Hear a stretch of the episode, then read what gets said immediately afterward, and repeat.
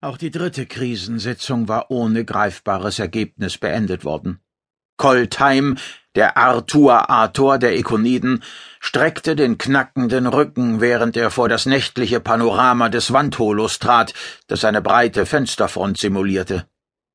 Tja, viele bedeutungsschwere Diskussionen mit wohlklingenden Worten, dachte er grimmig. Aber niemand traut sich momentan, die entscheidenden Sätze auszusprechen, die, die unter Umständen unser Schicksal bestimmen werden. Koltheim verschränkte die Arme und kniff die Augen zusammen. Sein Magen drohte zu einem verhärteten Klumpen zu werden. Das akustische Dämpfungsfeld zur Abschirmung der Runde war deaktiviert. Letzte Hologloben und Projektionsflächen erloschen nacheinander. Noch standen etliche Sitzungsteilnehmer in losen Gruppen beisammen.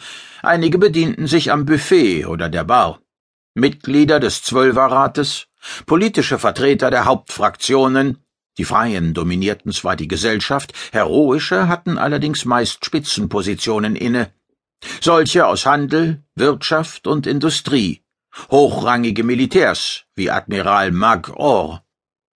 Der schwergewichtige Dall Or Ator der Händlervereinigung schäkerte mit Resra, der ebenso schönen wie klugen und selbstbewussten Ator für Wissenschaft, Forschung und Entwicklung.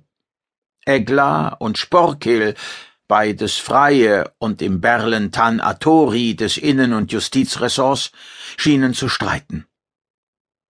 Etwas abseits hielt sich Koltheims persönlicher Vertrauter Pao Patno.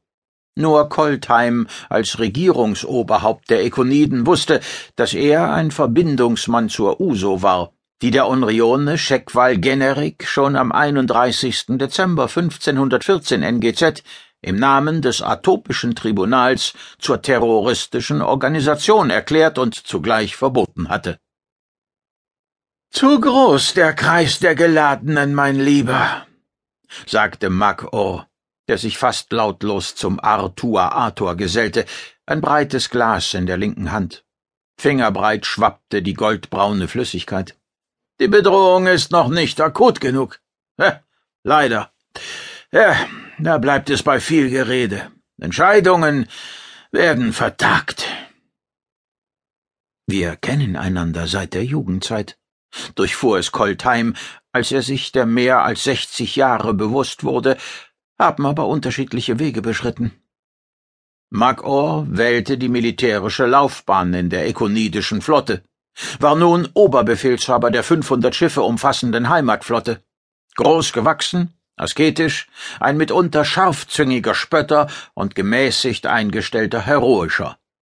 Koltheim wurde Politiker, arbeitete sich bis an die Spitze vor. Hier trafen sie wieder aufeinander, die vorherrschende Meinung über den Arthur Arthur lautete, wie Koltheim sehr gut wusste, dass er eine nicht mehr ganz schlanke, nicht mehr ganz junge, väterliche Figur sei, allerdings als gewiefter, durchsetzungsfähiger Mann eingeschätzt, einer mit Prinzipien, keineswegs korrupt, durchaus beliebt, schon dreimal wiedergewählt, weil er zu den Freien gehörte. Er wiegte den Kopf. Keine akute Bedrohung. Das wurde schon gesagt, als vor Monaten dieser Teskire erschien.